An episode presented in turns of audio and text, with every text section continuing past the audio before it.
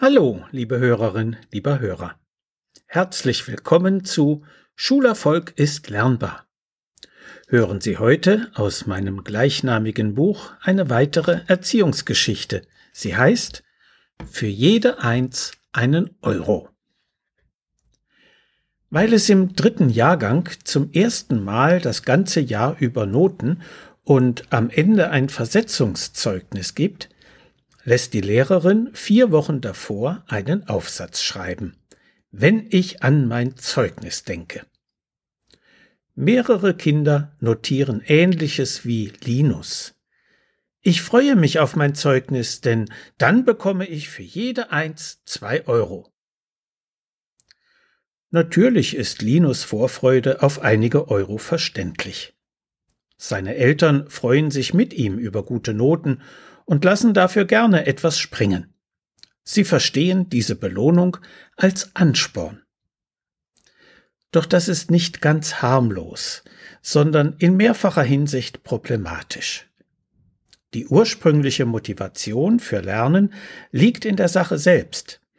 Kinder sind neugierig und wollen ständig hinzulernen. Etwas Neues zu können, empfinden sie als Erfolg. Die damit verbundene Freude führt zur Ausschüttung von sogenannten Glückshormonen, den Endorphinen.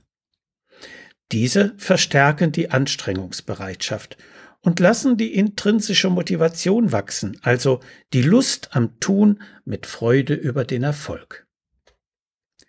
Werden die Erfolge jedoch mit Geld belohnt, verschiebt sich die Motivation vom Lernen um der Sache willen mehr und mehr hin zum Lernen um der Belohnung willen.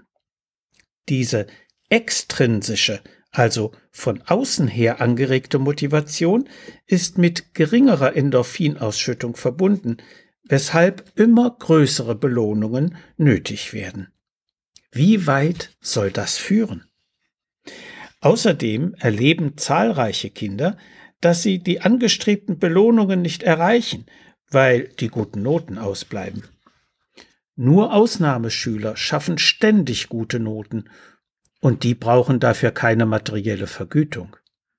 So kann die Belohnung leicht zum Stressfaktor werden. Erfolgreiches Lernen jedoch braucht eine stressfreie Atmosphäre. Die Aussicht auf Belohnung vermag sogar einen Erfolgsdruck zu erzeugen, der Lernblockaden auslöst. Kinder erleben Geldgeschenke außerdem als Gradmesser für Wertschätzung. Je mehr Geld, desto mehr bin ich meinen Eltern wert. Werden die Noten schlechter, lieben mich meine Eltern weniger. Gute Noten, gutes Kind, schlechte Noten, schlechtes Kind. Dabei haben sich Schülerinnen und Schüler zumeist sogar bei schlechten Zensuren angestrengt. Deswegen wären Belohnungen der Anstrengung viel sinnvoller als solche, die dem Erfolg gelten. Aber es müssen keine materiellen sein, zumal Schülerinnen und Schüler sich auch untereinander vergleichen. Allzu leicht können solche, die kein Geld für gute Noten erhalten, zu Außenseitern in der Klasse werden.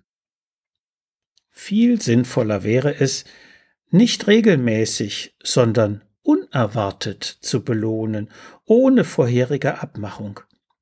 So bekommen die Noten keinen Geldwert, sondern die Belohnung wird als Ausdruck von Herzlichkeit verstanden und wirkt viel nachhaltiger.